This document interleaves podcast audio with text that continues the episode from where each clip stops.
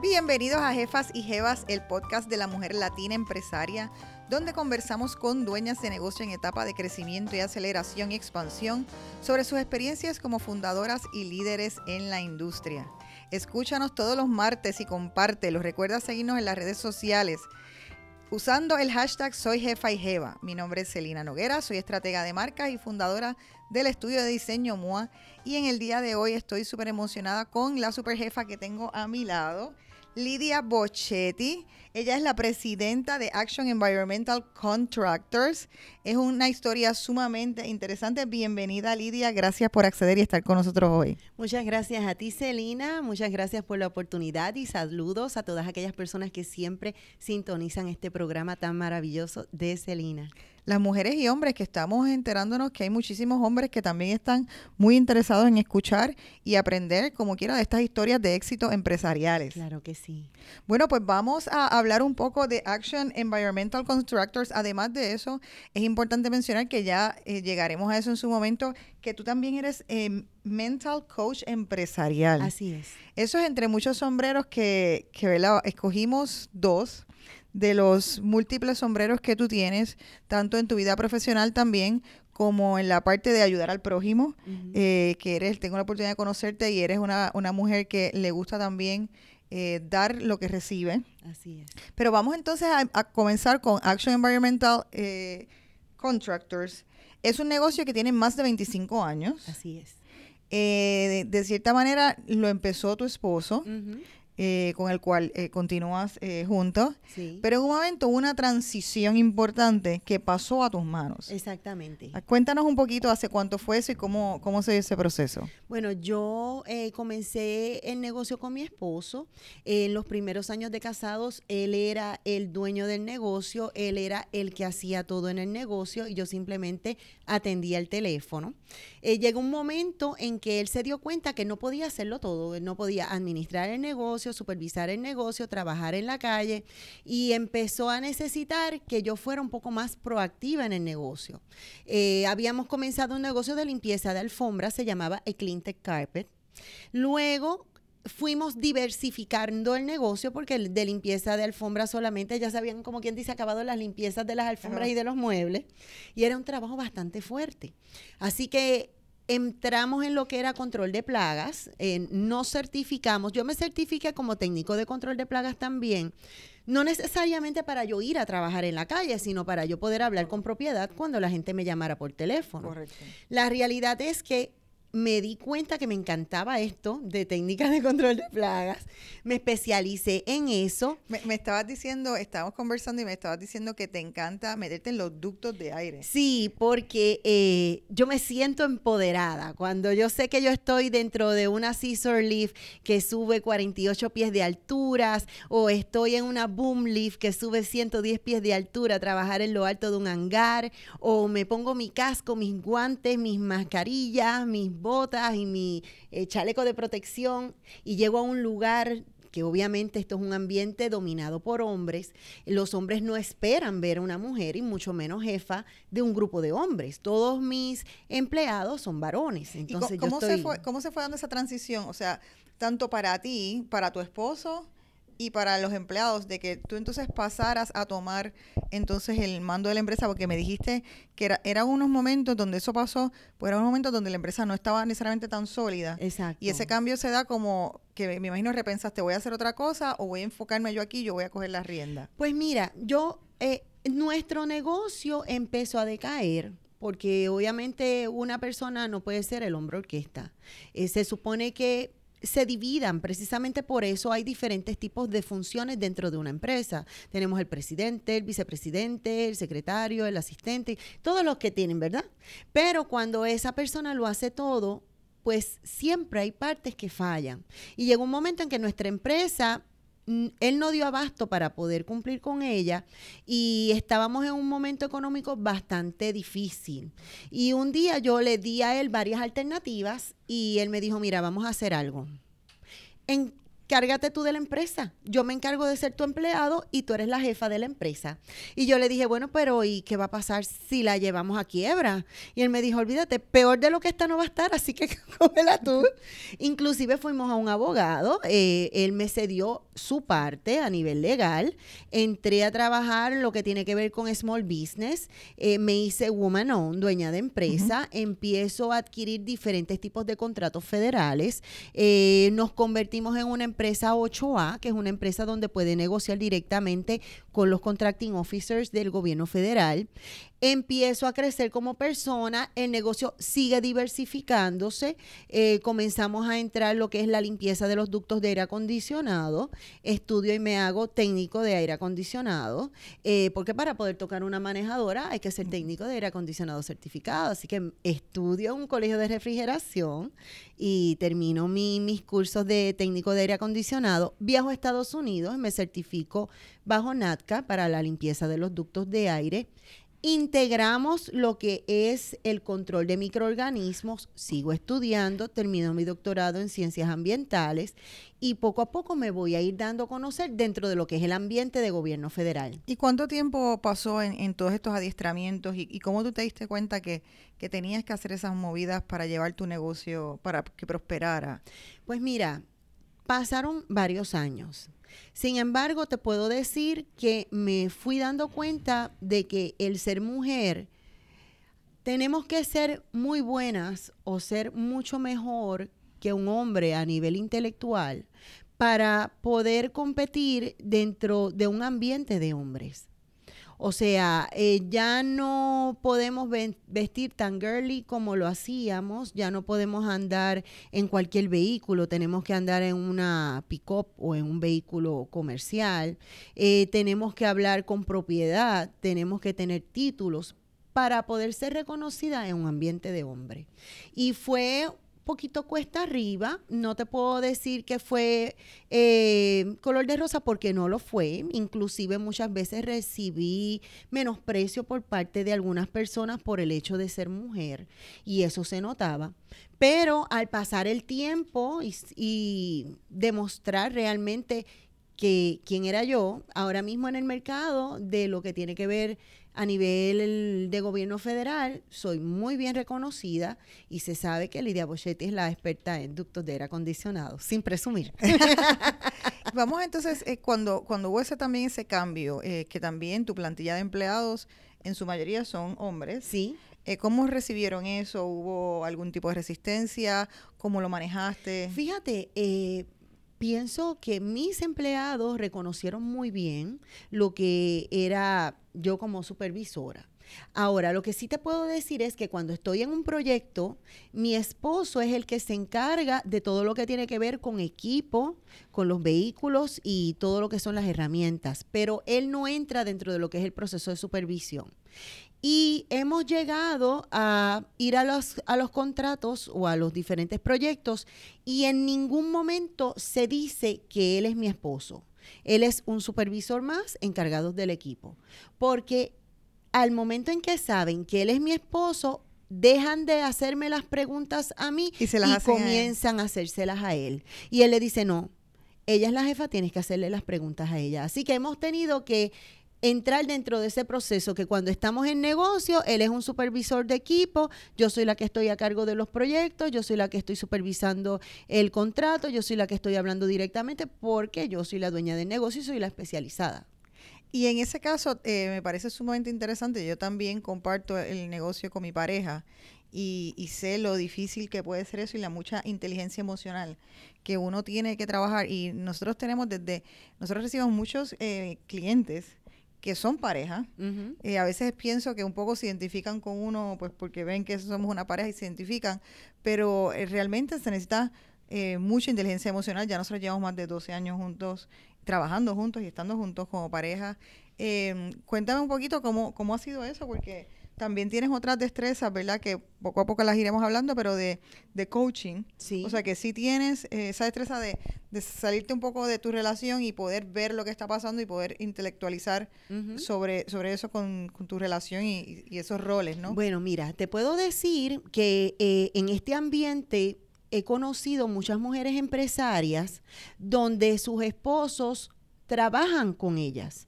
Y precisamente estaba pensando esta mañana que un hombre, para poder un hombre estar con una mujer empresaria, tiene que ser un hombre sumamente seguro de sí mismo, que no tenga ningún tipo de eh, problema en el hecho de que su esposa llegue a ser tan buena o mejor que él. ¿Por qué? Porque... Más visibilidad. Exactamente. O sea, eh, eh, si realmente un hombre ama a una mujer, cuando ve que esta mujer crece y se desarrolla, él se tiene que sentir tan alegre como si hubiera sido él, porque los dos son uno solo. No entiendo y no pienso que un hombre que realmente ama no compite con su pareja.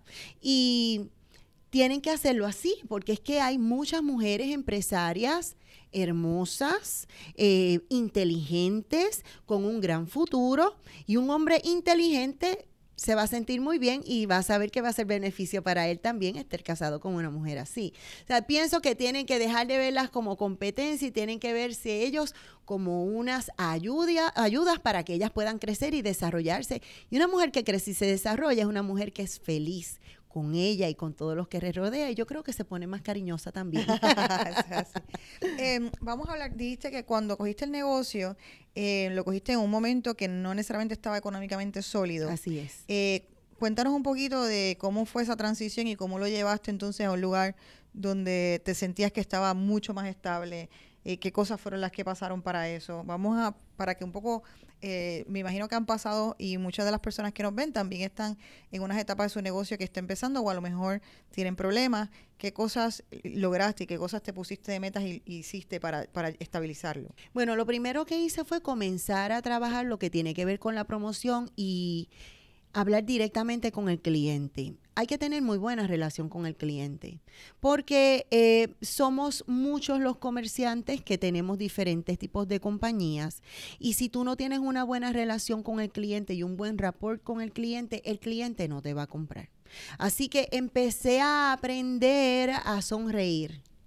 Eh, porque una persona seria pues no, no es de mucha confianza. Así que no es lo mismo decir buenos días, yo soy Lidia Boschetti, a decir buenos días, yo soy Lidia Boschetti. Y la sonrisa abre muchas puertas. Además de esto, el profesionalismo. No es lo mismo tú llegar en cualquier vehículo que llegar en un vehículo bonito, ¿verdad? Este, estar bien vestido, la presencia, lo que ve la gente es la presencia. Tú puedes ser la persona más profesional y ser el más experto. Pero si no dominas, ¿verdad? Lo que es el diálogo, lo que es la información, lo que es exponer un producto, tu presencia, es sumamente importante desarrollar este buen rapport con este cliente y darle seguimiento al cliente. Muchas veces he ido a visitar un cliente para darle seguimiento y he podido estar hablando dos horas de otros temas que no tiene que ver nada con la empresa y los últimos 20 minutos es que venimos a hablar quizás del negocio, quizás del proyecto, porque la relación del cliente es súper importante y así el cliente se siente mucho más seguro. Eh, en ese sentido, y que eh, ayer hablando, eh, hablamos de que te em, pudiste coger unos adiestramientos para el gobierno federal. Eh, y unas eh, certificaciones que no necesariamente a lo mejor tenían otras personas en el mercado. Eso entonces me dices que te abre muchas puertas. Sí. Pero esas certificaciones obviamente vienen con unos controles. Claro. Eh, ¿Cómo ha sido ese proceso también de, de readiestrarte? o de estar siempre buscando adiestramiento realmente. Lo que pasa es que, por ejemplo, en gobierno federal tú tienes que tener estas certificaciones porque estas certificaciones le aseguran a que a gobierno federal de que tú sabes lo que estás haciendo. Claro, eh, cuando trabajamos quizás con empresas, es importante darle a conocer a estos empresarios que tú tienes esas certificaciones y en el caso de gobierno federal que es tan exigente con sus servicios y sus productos el ellos saber que tú eres un, eh, un contratista federal le garantiza a ellos que tú sabes trabajar, que tú tienes cuidado con tu equipo de protección personal, que tú tienes cuidado con eh, el timing de la empresa, que si te lo piden para el 25 de agosto, para el 25 de agosto tiene que estar, que no hay atrasos dentro de los proyectos, que hay responsabilidades, que se cumple con todas las estipulaciones de la ley. Y esto ayuda mucho. No es lo mismo cualquier persona que quiere limpiar un ducto de aire acondicionado a una persona que esté certificada por NATCA para limpiar ductos de aire acondicionado. O sea, lo que se busca es la excelencia. Y cuando alcanzamos la excelencia, pues tenemos clientes que se sienten contentos y que nos recomiendan con otros clientes. Y en ese sentido, ¿tú dirías que el, esa eh, certificación federal fue la que te abrió las puertas o hubo otro cliente en particular que tú dices, con este cliente fue que yo empecé a dar un, un salto? La, el cliente mío es el gobierno federal. Después que tú entras a gobierno federal, US Custom, Departamento de Administración de Veteranos, eh, Fort Buchanan, eh, Roosevelt Road, cuando estaba trabajando, Roosevelt Road, ellos se conocen, todos los contracting officers se conocen y ellos mismos se recomiendan unos con los otros. Y esto me ayudó mucho porque soy conocida en el ambiente. Y en ese sentido, después de haber hecho esos contratos, entonces otras empresas privadas empiezan a contar contigo y a buscar las, las referencias. Exactamente, porque la realidad es que el programa de Small Business te obliga a eso.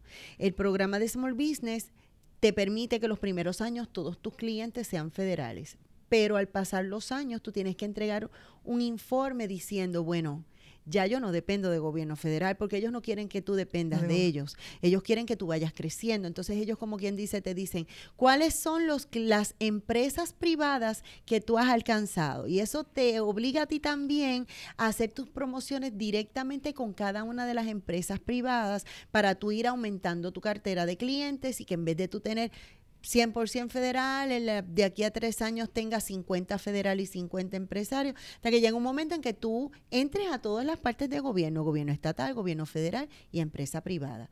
Y todo se basa en la promoción y en las recomendaciones. Y, hablando eso de promociones precisamente, ¿has utilizado servicios de publicidad? O sea, has hecho, cuando te promocionas, eh, te hablas de como publicidad o es otro tipo de promoción para tu mercado business to business? Porque tú eres mercado business to business. Exactamente, yo voy directamente a la empresa. Por ejemplo, yo escojo un listado de empresas, se llama a la empresa, se pide una cita para dar una presentación de la empresa o si son empresas americanas, pues entonces se solicita ser parte de los vendors de esa empresa para que cuando esa empresa requiere limpieza de ductos, ya nosotros estamos ahí como parte de los vendors de esa empresa. Y todas estas cosas tú eres la estratega dentro del negocio para ellas. Exactamente. Todo, todas esas ideas yo se las doy a mi asistente. Mi asistente trabaja directamente con ellas. Eh, mi asistente me saca una cita con la persona encargada de, compras. Allá yo voy y doy la exposición. Puede ser también una exposición en algún tipo de feria de, agricultores o de agrimensores o de ingenieros o de farmacéuticos. Eh, y también, por ejemplo, en estos días que estamos en, Plaza Las Américas. Vamos a diferentes tipos de shopping centers donde ponemos nuestro booth y educamos a la gente, porque la realidad es que una de las principales razones de nuestra compañía es educar, porque trabaja directamente con lo que es la salud, eh, la influencia de los hongos ambientales dentro de tu salud, cómo tú puedes mejorar tu calidad de aire, cómo tú puedes eh, curar un edificio enfermo, qué equivale a un edificio enfermo. Y cuando se concientiza a la gente de la salud, entonces ellos se dan cuenta que hay una necesidad. ¿Y no puedes hacer algún cuento del sitio que hayas ido, que, que lo hayas encontrado como en las condiciones más eh, terribles y, cómo lo trabajaron. Fui una vez a hacer una cotización a un lugar. En este lugar fue después del huracán María. Ay, que te quería después del huracán María han habido muchos lugares que se han afectado con hongos ambientales, que tú puedes ver una pared de gypsum board toda llena de hongos. Bueno, pues me llamaron para que yo fuera a hacer este estimado. Cuando llego allí, en un lugar que es una tienda grandísima por departamentos, toda la pared estaba totalmente expuesta a esos hongos ambientales que estaban en ese lugar y era un lugar que, se, se veía evidentemente y era un lugar donde se consumían alimentos, o sea, era una cafetería con esa pared totalmente contaminada. Cuando yo llegué allí, a mí casi me da un ataque al corazón. Y yo hablé con el ingeniero que me llamó y yo le dije, yo necesito que, cierren este lugar ahora mismo. Inmediatamente tú encapsules esa pared. Necesito que tires unos eh, plásticos con un grueso en específico y que la tapes desde arriba hacia abajo y la cubras con tape pegues cada una de las paredes de plástico con tape, lo selles en la parte de abajo del piso, pero eso tiene que ser inmediatamente, porque si alguien toma una fotografía de esto y lo sube, esta tienda va a tener problemas. Inmediatamente se dieron cuenta de casi el ataque al corazón que me dio a mí. Sí, le dio a ellos. Dejaron, sí, a ellos ahí, ahí fue que ellos se asustaron porque desconocían qué era lo que estaba pasando, dejaron todo lo que estaban haciendo, encapsularon eso y hasta ese mismo día por la noche que nosotros entramos y remediamos esa pared. O sea, son, son cosas que la gente hace que desconoce o gente que no hace, que desconoce cuán peligrosos son los hongos ambientales. Para eso es que hace falta un especialista en hongos. Eh, ahora que trajiste el tema de María, que era uno que quería preguntarte, eh, los empresarios que he entrevistado, eh, todas han tenido diferentes, obviamente, repercusiones después de María, algunas negativas. De hecho, la, la última entrevista que tuvimos con Lulu, una de las cosas que le pasó en el negocio, que por lo que se tuvo que ir, fue que lo tuvieron cerrado por dos meses porque no había luz, entonces no podían quitar los paneles porque los paneles exteriores porque estaban robando en la zona. Y ahí dice que cuando llegó la luz y entró como a los dos meses y medio todo estaba lleno de hongo, ella tuvo que botarlo todo, todo. Y entonces pues obviamente eh, pues se salió de ahí y, entonces pues luego tuvo otra oportunidad de abrir otro y lo abrió, pero en, o sea que han habido historias de cosas nefastas, pero también por otro lado ha tenido otras personas que sus negocios han incrementado después de María. ¿Cómo ha sido tu El caso? El mío ha sido uno de los que ha incrementado. O sea que a ti te llamaron justo después que pasó. Yo no tuve descanso por cinco meses después del huracán María. Pasa el huracán María y yo dormía desde las 6 de la tarde hasta las 6 de la mañana porque no había más nada que hacer. Después de una semana del huracán María, ahí empezaron a llamarme. Eh, al principio, ¿Pero tuviste miedo esa semana? Como, ¿O sabías, decías, eh, ahora hay oportunidades? O, ¿O no sabías con la incertidumbre de lo que iba a pasar? Yo simplemente esperaba.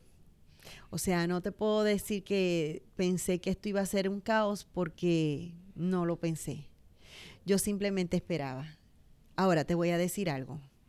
Lo primero que yo hice después de dos días de María fue preparar mi carpeta de la empresa, donde yo tengo mi carpeta con la presentación de la empresa, con los seguros míos y todas mis certificaciones.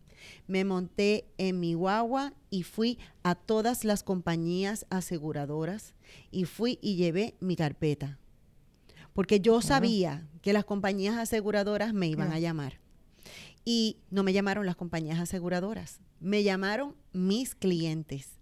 Yo no sé cómo resolvieron las compañías aseguradoras. Deben haber llamado a otras compañías. Pero yo hice mi asignación. Yo recuerdo. Pero claro, pero, pero eso estuvo muy bien. O sea, sí, porque honestamente hay que darle prioridad a los clientes porque mis clientes siempre han estado conmigo, como yo en el momento de, más necesidad no voy a estar con mis clientes.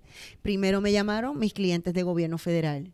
Comenzamos con los proyectos trabajando casi 24 horas. Edificios que estaban totalmente contaminados en menos de dos o tres días, ya los edificios estaban totalmente habilitados para poder trabajar. Hubo otra compañía aseguradora. Mi primer trabajo después de María, una limpieza de alfombra, de unas alfombras que estaban totalmente llenas de, de agua porque ah, tenían alfombra y padding, estaban inundadas las alfombras. Materiales dañados, nosotros fuimos allí y trabajamos eso. Realmente fue mucho trabajo y aunque tú no lo creas, ayer fui a visitar un edificio que todavía, tiene problemas de hongos ambientales a causa del huracán María. O sea que estamos hablando de que para mí fue una maravilla. Vamos a hablar de ese carácter empresarial que tienes, que por ejemplo esa misma aptitud de que hubo el huracán, tú fuiste y presentaste tus credenciales, no importa lo que pasara.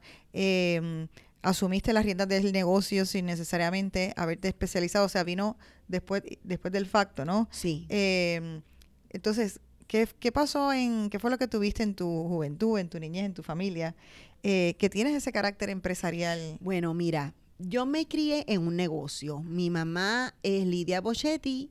Los que conocen de Bayamón saben que los Bochettis tienen floristería. Tuvieron, porque ya esa generación de la floristería pasó. Pero yo me crié en una floristería. Eh, desde muy jovencita yo sabía trabajar con clientes y mi mamá es una empresaria poderosa. Eh, yo recuerdo cuando yo era pequeña, mi mamá decía, esa casa me gusta está cerrada por mucho tiempo, iba allí a la casa, buscaba de quién era la casa, era una casa que era eh, un litigio de herencia, Allá ella y hablaba con los que estaban en litigio de herencia. Yo recuerdo, yo pequeña, mi mamá con los documentos legales de la casa y hasta que ella no conseguía esa casa y la conseguía barata y la compraba y montaba el negocio allí en un área comercial, ella no estaba tranquila. Y ella fue mi ejemplo así de tenacidad y de, y de fortaleza. Y lo aprendí de ella y lo debo haber heredado también. en otro contexto, ahorita estabas hablando de, la promoción del, negocio y entonces me pregunto, eh, tú desde el 2010 eh, tienes un canal de YouTube. Exacto, sí. Hace nueve años cuando YouTube genuinamente casi casi estaba empezando. Cuando no, no era tan popular la generación de contenido propio. Sí. Eh, un poquito de cómo tuviste esa visión y de alguna manera también si eso ha impactado eh, tu negocio o si entonces eso corre por como en paralelo.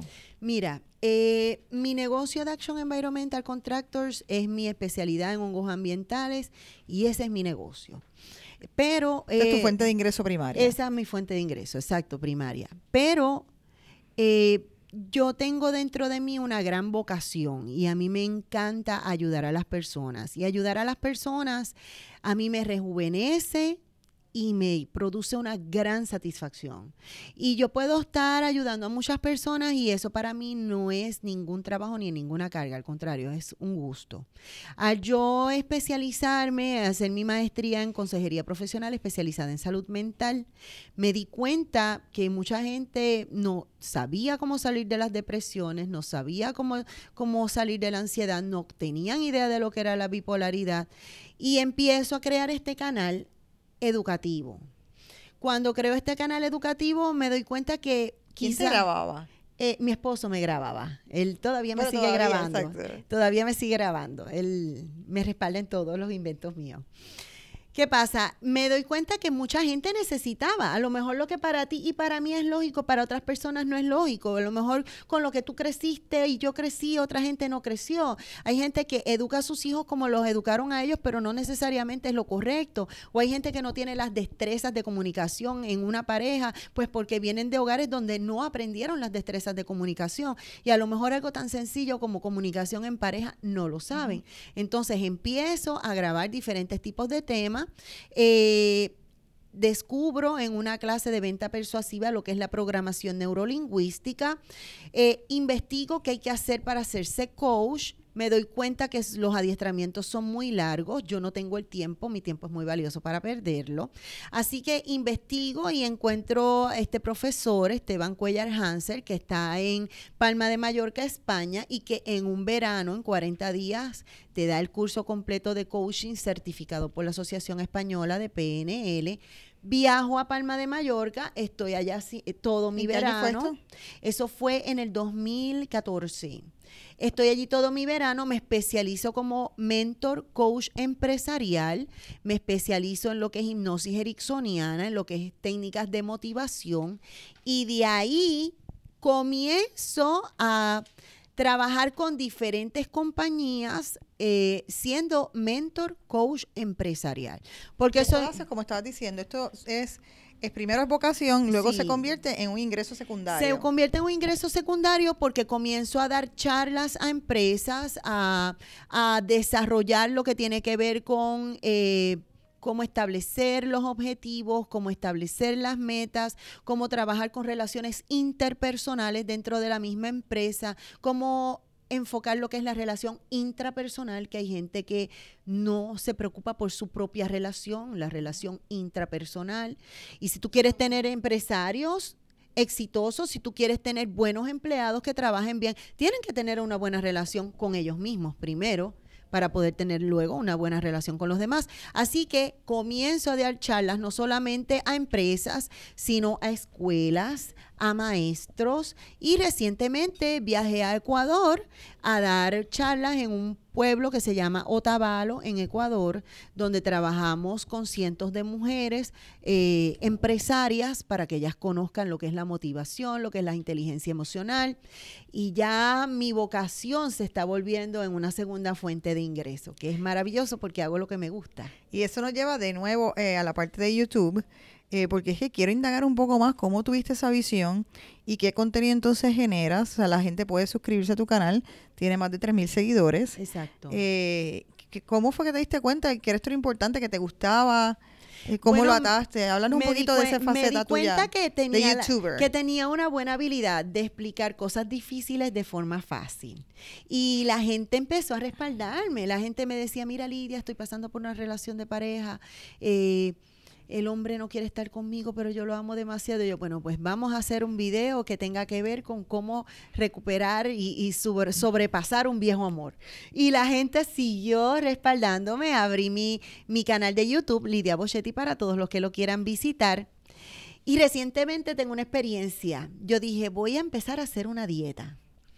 Y dije, voy a hacer la dieta cetogénica. Y un día me había tomado varias fotos y yo dije, ay, tengo deseos de hacer un arroz chino, pero tiene que ser keto. Y me grabé en mi cocina cómo era que se hacía la receta keto. Y en eso me llama un, me llaman de un canal de Argentina y me dicen, queremos que tengas un programa en nuestro canal, te vamos a dar un espacio de media hora. Y de ahí en adelante ahora estoy haciendo recetas de cocina, que el programa se llama Cocina y Conocimiento porque integro lo que es la cocina, invito a alguna persona que hable de algún tema en específico, que nos haga su receta. Como he viajado mucho y grabo en todos los lugares donde viajo, lo integro e integro visuales de los lugares donde viajo. Y he preparado un programa de media hora que es totalmente variado, porque una cosa trae la otra. Y me encanta, lo estoy haciendo muy bien. Así que lo mismo puedo trabajar con hongos ambientales que puedo trabajar con lo que tú me digas, con recetas o con coaching empresarial, siempre buscando la motivación de las personas para que la gente pueda alcanzar sus metas. Y entonces vamos a hablar un poco de, dijiste que es un, eres una mujer en una empresa de hombres. Sí. Em, estábamos, sé que tienes una anécdota, tienes varias, pero me gustaría hablarles esta anécdota de cómo tú sentiste eh, que había un poco de prejuicio eh, por ser mujer y tuviste un poco de, distanciamiento en, una situación eh, cuando fuiste a buscar unos, identificadores, unos permisos, pero a la misma vez, utilizando tu conocimiento de coach, transformaste la situación. Yo creo que esa historia es sumamente valiosa para la gente que nos escucha. Mira, la inteligencia emocional dentro de la inteligencia emocional, que la inteligencia emocional es la capacidad de manejar nuestras emociones de forma inteligente. Eh, existe lo que es la empatía, que es poder ponernos en la posición de otra persona. Cuando nos ponemos en la posición de otra persona, nosotros podemos alcanzar a esa persona y esa persona automáticamente se vuelve empática contigo, se pone en tu posición. Me sucede que fui a buscar unos permisos para mis empleados porque íbamos a trabajar en una compañía. Al día siguiente era un viernes. Y en esa compañía tenían que estar mis empleados para tomarse la fotografía para que le dieran a ellos el permiso para poder entrar. Cuando yo llego allí el viernes, llego sola porque él realmente no sabía que los empleados tenían que estar allí para tomarse la fotografía. Y llego y me encuentro a este señor que está en el counter y le digo, eh, sí, buenas tardes, yo soy de Action Environmental, vengo a buscar el permiso de mis empleados que van a trabajar mañana aquí. Y él me dice, ¿y dónde están sus empleados? Y yo, bueno, yo decía por dentro, ¿por qué me habrá preguntado? Bueno, ellos están haciendo sus trabajos en sus labores. Sí, pero se supone que ellos estén aquí presentes, porque yo no puedo dar un permiso si los empleados no están aquí. Y yo le dije, ay caramba, yo no sabía eso. Entiendo que ahí hay un documento que me autoriza y está el nombre de todos los empleados y me dijeron que viniera a buscarlo hoy. Y me dijo, pues lo siento, eh, dama, si usted, sus, empleados no están aquí, yo no le puedo dar ningún permiso. Y yo le dije, pero ¿y usted tiene el documento ahí? Sí, lo tengo aquí. Y entonces allá fue, buscó el documento y me dijo, el fulano de tal se suponía que le dijera a usted que usted tenía que venir aquí con sus empleados. Porque le voy a decir una cosa, hoy es viernes y yo estoy aquí solo. Y yo estoy aquí sentado, pero este no es mi lugar. Mi lugar es en la oficina, porque se suponía que aquí estuvieran dos mujeres trabajando y las dos mujeres se pusieron de acuerdo para faltar hoy. Eso quiere decir que hoy viernes yo tengo que estar aquí. Así que más vale que usted traiga a sus empleados para poder hacer el trabajo adecuadamente. Él estaba proyectando toda su rabia con Todo esas dos el mujeres. coraje. Y yo le dije, wow, usted está solo aquí, sin ayuda. Pues sí, estoy solo aquí sin ayuda y ellas se suponía que estuvieran aquí. Y yo le dije, yo las conozco a ellas. Y es cierto, se suponía que ellas estuvieran aquí. Y un viernes estar usted aquí solo no debe ser fácil para mí. No, no debe ser fácil para mí. ¿Sabes qué? Me hace falta un café. Y yo le dije, caramba, pues yo le puedo conseguir un café. No, no, no, no, no, no, no, no se preocupe por eso. Déjeme buscar a ver si puedo hacer algo. Pero como una de las cositas que yo hago con mis clientes es que cuando yo viajo, yo compro café y se los traigo de regalo como parte del cariñito que se le da a los clientes. Yo me recuerdo que yo tengo en mi guagua un café de Nicaragua. Así que mientras él iba y buscaba las cosas, yo fui a mi guagua, buscó el café de Nicaragua y le pongo el paquetito de café de Nicaragua, poner una ventanilla transparente y tenía un huequito y yo pongo el café de Nicaragua ahí. Él va a buscar el papel y cuando llega, ve esa bolsa ahí y me dice, ¿y qué es eso? Y yo le dije, su café. Ay, caramba, esa era una broma. Yo, yo dije eso, pero jamás yo pensé que me diera café. Y yo le dije, no se preocupe, porque yo tengo café y no es cualquier café. Es el café de Nicaragua. Le va a gustar. Y para un viernes le va a caer bien. y me dijo, es cierto, me va a caer bien. Déjame ver qué yo puedo hacer por ti. Fue, buscó el permiso. Como ya mis muchachos habían sacado el permiso en otra ocasión, había la foto. de los muchachos allí en récord. Eh, estaba la información de los muchachos. Él pudo verificar la información de los muchachos con la foto. Y me dijo, te voy a dar el permiso, pero no se lo digas a nadie. Y yo, pues está bien, para nada. Entonces me dio el permiso y se quedó lo más contento. Pero Pero que es una forma de transformarle la mentalidad. porque una me puse en la posición de él. Porque yo pude haberle dicho, no es problema mío que usted esté aquí solo. Pero no, como pude empatizar con él, me puse en la posición de él. Y realmente estaba fuerte, porque hacer ese trabajo de dos mujeres, él solo y supervisor, estaba fuerte, no le mentí, es cierto. Entonces él empatizó conmigo y se puso en mi posición. Caramba, mañana tienen un proyecto, los muchachos no están aquí, no lo sabían. Así que así es como podemos trabajar con la inteligencia emocional con nuestros clientes. Se vira la- las cosas y podemos Y en vez de exacto, en vez de eh, asumir una actitud confrontativa, eh, tienes una actitud entonces más de empatía y de cómo, eh, como quieras, al servicio de lo que de lo que uno necesita y quiere. Exactamente. También me sucedió con un vendedor que me estaba vendiendo un anuncio. Y cuando me vende el anuncio, eh, me dice, mira, este anuncio es muy bueno. Y yo le digo, caramba, pero ese anuncio es en papel. Y hoy día todo el mundo está pendiente a sus celulares. Yo mejor prefiero algo digital que algo en el papel. Y él me dijo, pues, ¿sabes qué? Tú tienes razón. o sea que él no pudo creer en su propio producto. Y como no cree en su propio producto, ¿cómo me lo va a ¿Cómo te vender? claro. O sea que una de las cosas que también uno tiene que saber cuando trabaja con un cliente es que tú tienes que creer en tu producto, si no, no vendas tu producto porque ni tú mismo te lo vas a comprar. Vamos a hablar un poquito entonces de las de los retos que has tenido creciendo el negocio.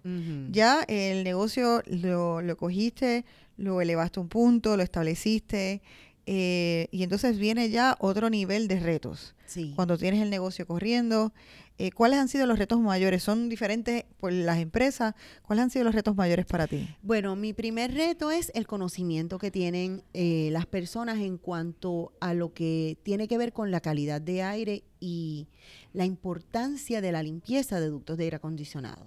Eh, muchas veces Del, las- del cliente final. del o cliente. sea, que no sabe que la importancia de eso. Ellos no lo saben. A veces ellos prefieren invertir en otras cosas antes de invertir en una limpieza de ductos de aire acondicionado. Entonces, claro, es un reto para mí el hecho de que tengo que hacerles entender cuán beneficioso es tener este servicio dentro de una empresa. Así que pues eso me equivale a utilizar más mi tiempo en lo que es educación que en lo que es promoción o en otra Ujú. cosa. sí, es que tienes que profundizar en... Exacto. Y en términos operacionales, ¿cuáles han sido los mayores, el mayor reto? El mayor reto es terminar un trabajo un fin de semana. Tienes que amanecerte, Sí, porque, porque- entran los trabajos de las 6 de la tarde hasta las 6 de la mañana. Nuestros trabajos se hacen cuando no hay nadie en la oficina. Y hay que trabajar, digamos, si hay que trabajar una limpieza de ductos en un hospital, hay que empezar a las 10 de la noche y terminar a las 6 de la mañana. Si tenemos que trabajar en una empresa, tenemos que comenzar un sábado y ya para el domingo tiene que estar terminado ese proyecto. Si estamos trabajando directamente con ductos de aire acondicionado y nos encontramos con que hay hongos en las superficies, otro de los, de los retos es educar al cliente para que entienda que podemos tener una buena calidad de aire en los aires acondicionados, pero si las superficies están contaminadas, hay que tratarlas. O sea que son, son diferentes retos que nos encontramos, pero todos se pueden superar, porque tengo muy buenos clientes. ¿Qué consejo le darías a un empresario, eh, una empresaria mujer que, que tiene su negocio en un ambiente, has hablado de, de ser una mujer en un ambiente de hombres, ¿tienes algunos consejos eh, que darle eh, para que no pasen por situaciones que quizás sean en detrimento de, de ellas como mujer? Sí, eh, uno de los consejos es que estén seguras de sí mismas, que se eduquen y hablen con propiedad. Eh, porque muchas veces si una mujer, si, estamos en un ambiente de hombres y un hombre hace una pregunta, lo van a aceptar bien. Pero si una mujer hace esa misma pregunta, van a pensar que ella no sabe lo que está haciendo. Así que pues es importante que antes de hablar piense primero. Y si es una pregunta muy técnica, saben que no sabes lo que estás haciendo. Así que yo mejor prefiero que se queden calladitas y que después se reúnan con la persona y hagan las preguntas que tengan que hacer antes de hacer una, una pregunta en público. Los otros días estuve en una, en una reunión donde estábamos cotizando y teníamos que hacer los trabajos en el fin de semana, había que completar un piso en un fin de semana y el piso era bien grande. Y ese contrato tomaba fácilmente dos meses, así que esa persona tenía que estar todos los fines de semana por dos meses trabajando ese edificio porque era un edificio bien grande. Y este caballero ha dicho frente a todos los que estábamos cotizando allí, ah, pero si yo trabajo por dos meses en este edificio, ¿qué tiempo yo voy a sacar para poder trabajar para mis clientes? Y yo digo, pero ¿cómo es posible que le haya hecho esa pregunta? Porque esa pregunta implica que él no tiene suficientes empleados para poder trabajar sus clientes más el cliente nuevo. Implica que él tampoco está pendiente a la satisfacción de su cliente o tampoco puede satisfacer las necesidades de ese cliente, porque ese cliente necesita terminar ese proyecto en dos meses. Así que esa pregunta es suficiente para saber que ese hombre, esa compañía, No está descartada de la cotización. Olvídate cuánto cobre. Si cobró más barato, cobró más. Ese no cualifica. Ahí se ve el tamaño. Por eso es que hay que tener mucho cuidado con las preguntas que se hacen cuando estés haciendo un site visit. Un site visit es este momento en el cual todos los contratistas están visitando y están vistos Y se hace están todos a la misma misma vez. facilidad.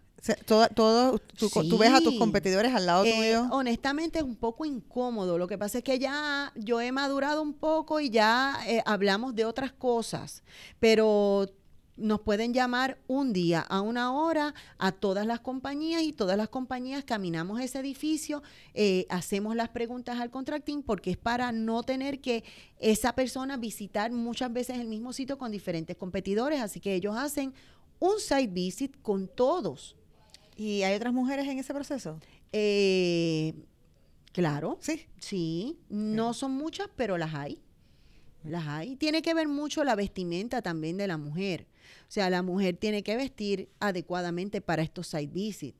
No te puedes ir muy girly, con mucho taco y mucha falda, porque sabes que si vas a trabajar y vas a caminar el edificio completo y tienes que subirte al techo y ver las unidades de aire acondicionado, eh, no puedes ir muy delicada porque si no, no vas a poder subir al techo a ver las unidades de aire. O sea que eh, tienes que conocer la, la compañía, tienes que conocer lo que pide el contrato para que las preguntas que aparecen en el contrato no las preguntes porque entonces se van a dar cuenta que no leíste el paquete que te enviaron. Sí, yo creo que básicamente lo que estamos resumiendo es que, que una mujer eh, tiene, o, o igual, no sabe, a veces yo no sé si es que tenemos o que incluso nosotras, porque yo también pienso igual que tú, eh, que debemos estar súper preparadas, eh, proyectarnos bien, pero yo creo en el fondo que todo el mundo debería eh, prepararse bien, presentarse bien. creo que eso es una cosa a nivel general, aunque sí hay veces que, que pues hay situaciones que uno por ser mujer entonces tiene a lo mejor que overcompensate más. particularmente en unos escenarios específicos, ¿no? Yo imagino que en el que tú estás particularmente es muy de hombre. Así es que eso es importante. Sí, ellos tienen que ver que realmente tú hablas porque sabes lo que estás diciendo. En el caso mío que estoy en contacto con tanto ingeniero, me he topado con mucho ingeniero que desconoce y precisamente para eso es que nos llaman. Eh, ellos saben mucho de su área y ellos llaman a una persona especializada para que le orienten esa área. Y si ellos ven que la persona no da el grado, simplemente no lo contratan. Y tienen toda su razón, porque ellos están buscando una persona que realmente sepa. ¿Y cuáles son los próximos pasos de Action Environmental? Action Environmental ha abierto una nueva línea. Nosotros somos una compañía de servicios, pero ahora vamos a comenzar a vender un producto eh, dentro de lo que es el mismo ambiente, porque una de las claves que yo entiendo para tú mantenerte en la empresa es diversificarte y actualizarte. Y últimamente, eh, dentro de las, de las inspecciones que yo he realizado, me he dado cuenta que podemos tener el ducto de aire acondicionado limpio, podemos alcanzar una calidad de aire efectiva dentro de un edificio, pero requiere un mantenimiento, requiere otras cosas. Así que ahora Action Environmental abrió una nueva línea que se llama UV Microcontrol, que son unas eh, lámparas de luz ultravioleta que se instalan dentro de las unidades de aire acondicionado para controlar los microorganismos que se crean y se cultivan dentro de las mismas manejadoras de aire acondicionado.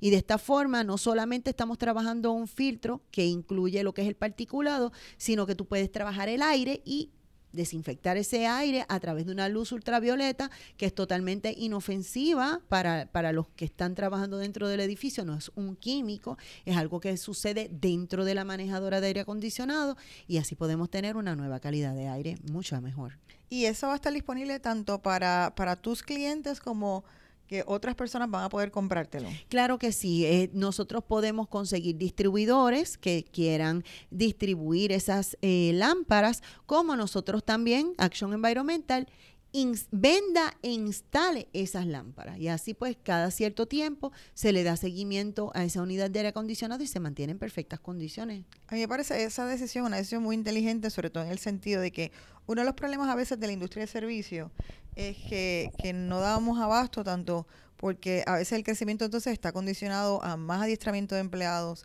a más empleados. Entonces no necesariamente tú vas a hacer el negocio de, ah, pues tengo más clientes, voy a tener más empleados, necesariamente es una decisión que cuando uno la sopesa al final eh, te genera los, los, recursos, pues tú puedes estar diciendo, ah, diablo, ahora tengo 100 empleados, pero lo que aumentó de revenue fueron 10%. Exacto. Entonces es bien importante a veces que la gente en, en, ese, en esa búsqueda de crecimiento pueda hacer esos análisis, ¿no? De que más empleados me significa, ¿verdad?, más ingresos o me significa más dolores de cabeza o yo estoy aumentando, ¿verdad?, el margen de ingreso. Pero los productos eh, tener unos productos que no dependen de, empleados, sino que es que tú vendes el producto tanto que haces un upgrade a tu cliente, le das mejor servicio, eh, tienes otro producto para venderle, aumentas el ticket y no depende entonces de, de, tener más empleados. Es una decisión muy sabia tanto dentro de tu negocio como para otros modelos de negocio eh, hacer eso. Y así también requiere menos supervisión de mi parte. Porque en los trabajos de limpieza de ductos y de control de hongos, yo estoy presente. Porque yo soy la especializada y ya el cliente le gusta que yo esté allí. Porque estar yo allí le da a ellos tranquilidad de que todo está bien. Ahora, eh, el yo tener un producto pues entonces ya yo puedo tener a mis empleados que venden el producto, que instalan la lámpara, que conocen, porque claro, han pasado por un adiestramiento, pero no necesitan una supervisión directa de mí como, como lo que es un proyecto grande de control de hongos. Y entonces así yo tengo más libertad para poder seguirme moviendo en otros ámbitos que me, que me gusta moverme.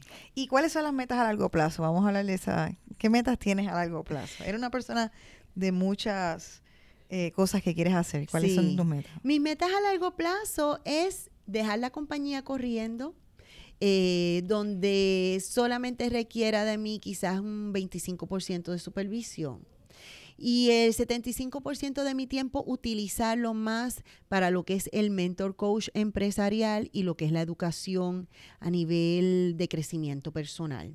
Eh, pronto voy a estar escribiendo un libro que tiene que ver con eso, con lo que es el crecimiento y la clave de la automotivación, porque yo pienso que nosotros sin automotivación no podemos hacer nada. Ese es el motor que nos mueve.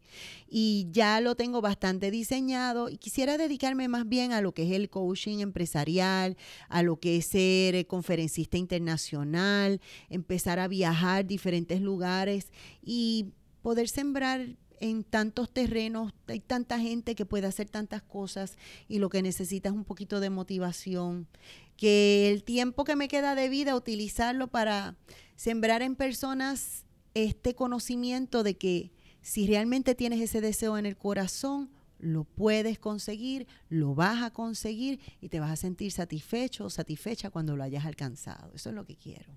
Vamos entonces a, conocer un poquito sobre ti en una sección de preguntas más rápidas de sobre tus hábitos.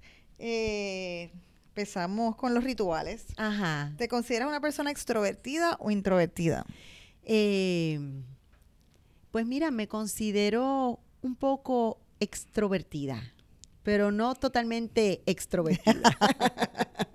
Eh, ¿Consideras que haces networking?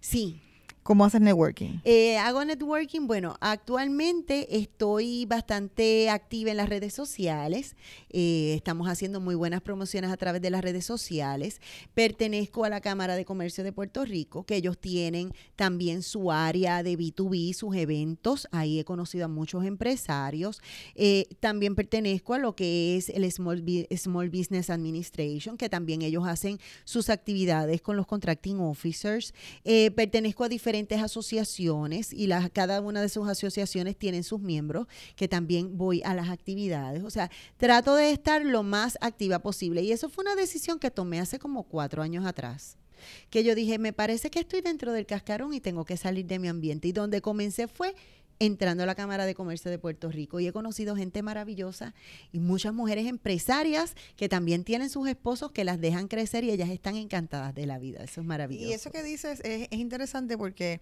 hemos hablado también de que la gente tiende a irse por lo que es la zona de confort entonces, eh, pues por ejemplo, eso que dices, ah, no, pues tú puedes poner cualquier excusa para decir, ah, es que tengo que estar con mi esposo, es que tengo que estar con los hijos, y entonces no se matriculan en asociaciones, no van a los eventos, encuentran cualquier excusa para no ir a los eventos, y realmente son estrategias y, juegos que te, que te juega la mente, ¿no? Eso es así. Para, para, porque te dice, ah, esto me sacaría mi zona de confort y prefieres entonces eh, no salirte. Por lo menos yo soy una persona bastante familiar, y ahora mismo, ahora mismo yo tengo libertad porque mis dos hijos ya están casados. O sea, eh, yo estoy disfrutando de mi nido vacío. Y al tener el nido vacío ya no tengo que estar pendiente al celular, dónde están los nenes, si fueron a la universidad, si son las 12 de la medianoche y no están, no, ya cada cual está en su lado y yo he podido seguir creciendo y eso es lo que nos ayuda. Claro, mujeres que tienen sus niños pequeños, sus adolescentes, pues ellas pondrán en prioridad sus necesidades, pero definitivamente hay que sacar el tiempo para hacer networking principalmente con otras mujeres, porque hay muchas mujeres que están creciendo y que tienen muy buenas conexiones. Entonces, cuando nos reunimos todas muy buenas anécdotas. sí, tenemos nuestra propia dinámica y es súper interesante. Así que es importante salir del cascarón. ¿Qué cosas son imprescindibles en tu día de trabajo? Bueno, imprescindible.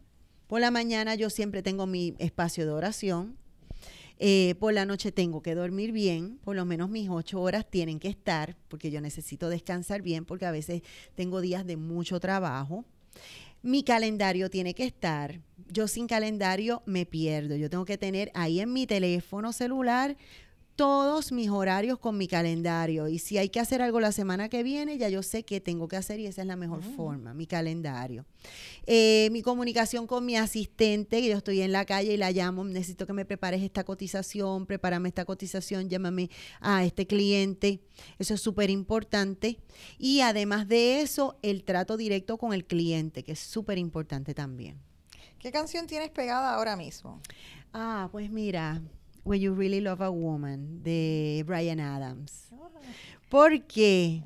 Porque esa canción es una canción oldie, ¿no? Es una canción ochentosa. Eh, esa canción expresa exactamente cómo es que un hombre tiene que amar a una mujer y cómo una mujer se siente realizada cuando un hombre realmente la ama. When you really love a woman, tú le das alas para volar y tú te ves en sus ojos. Ojalá todas las mujeres pudieran conseguir un hombre que las ame y las deje crecer. ¿Cuánto tiempo inviertes en las redes sociales diariamente? Como dos horas. ¿Las usas para trabajo o de manera personal? Las utilizo eh, como el 25% es de trabajo y el 75% es de manera personal. Si no tuvieses este negocio, ¿a qué te dedicarías? Sería, eh, tendría una oficina de consejería profesional, de tratamientos terapéuticos y de, y de desarrollo del coaching. Me desarrollaría en el coaching a 100%. ¿Cuál es tu flor favorita? Mi flor favorita, la azucena. Me mm. encanta el olor de las azucenas. ¿Qué piensas del balance en la mujer? Pienso que el balance es indispensable. Si tú quieres mantener una buena salud mental, si tú quieres tener una buena relación interpersonal, si tú quieres tener una buena relación de pareja, si tú quieres ser, sentirte realizada como madre, sentirte realizada como profesional, tienes que tener un balance con prioridad. Escoger el orden de prioridad y darle la prioridad a lo que se le debe dar sin desatender nada. Si te sobrara más tiempo, ¿qué harías con él? Ver películas. ¿Qué tipo de películas te gustan? Me encantan las películas de ciencia ficción. Sí. ¿Qué es para ti una definición de un domingo feliz?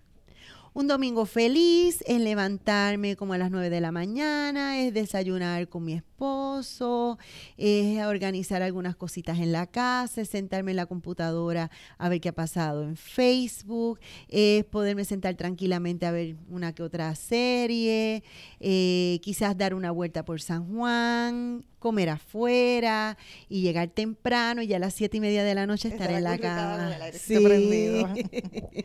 ¿Piensas en tu retiro? Sí, claro. ¿Qué piensas en qué quieres hacer en tu retiro? Bueno, yo pienso que cuando yo tenga como algunos 65 años, eh, pues que ya yo debo estar recibiendo alguna pensión y debo tener ya mis casas saldas, mis vehículos saldos y vivir tranquilamente, me gustaría dedicarme a ser profesora de universidad. No me puedo retirar o no hacer nada. Yo, mi sueño es ser profesora de universidad para poder tener una influencia en las nuevas generaciones. Y me imagino que quieres ser eh, profesora a nivel de, psicología y de coaching. profesora de psicología. ¿Y prefieres el coaching como empresarial o prefieres coaching eh, más personal? Eh, pienso que todo comienza desde la persona, porque si nosotros tenemos unos, unos trabajadores, unos empleados que estén bien con sí mismos, van a reflejar esa estabilidad emocional personal hacia afuera a través de la empresa. Así que todo comienza con ese empleado, con esa persona, con ese ser interior. Y luego vamos a tener empresas exitosas si tenemos empleados exitosos. Pues muchísimas gracias, Lidia. Ha sido un placer tenerte. Gracias por haber sacado tu tiempo para, compartir esta experiencia con otras mujeres. Gracias a ti por invitarme hasta a este programa que es tan beneficioso para tantas mujeres. Si quieren seguirte en tu canal de YouTube, eh, ¿cómo pueden seguirte? Pones mi nombre Lidia Boschetti. Encuentras mi canal de YouTube encuentras mi página en Facebook, puedes poner lidiabochetti.com, encuentras mi website, también me puedes conseguir en Instagram, todo bajo Lidia Bochetti. Ahí tienes, en el canal de YouTube tienes más de 200 videos de ayuda personal de coaching empresarial, de psicología positiva, diferentes temas interesantes que te van a ayudar a ti como persona y como empresaria. Y si también tiene un negocio el cual tiene ductos de aire acondicionado y quiere asegurarse que tanto usted como sus empleados estén en buenas condiciones, la puede llamar para que le haga un assessment. Un assessment libre de costo. Vamos allí, verificamos los ductos de aire acondicionado, las superficies, se te da un plan de remediación y así tú estás segura y sabes que está todo bien en tu empresa. O si necesitas algo, con mucho gusto hacemos tu plan de remediación para que tus empleados estén contentos en su ambiente laboral. Pues muchísimas gracias y gracias a todos por sintonizar otro episodio más de Jefas y Jevas. Recuerda seguirnos y compartir nuestro canal de YouTube y seguirlo con otras mujeres que les interese este tema. Nuestra meta con esto es poder levantar conciencia que lograr la riqueza es las mujeres que en materia de equidad de género. Síganme en, como Celina Nogueras en Instagram y usen el hashtag Soy Jefa y Jeva. Así que Lidia, hasta la próxima. Muchas gracias. Muy buenas tardes.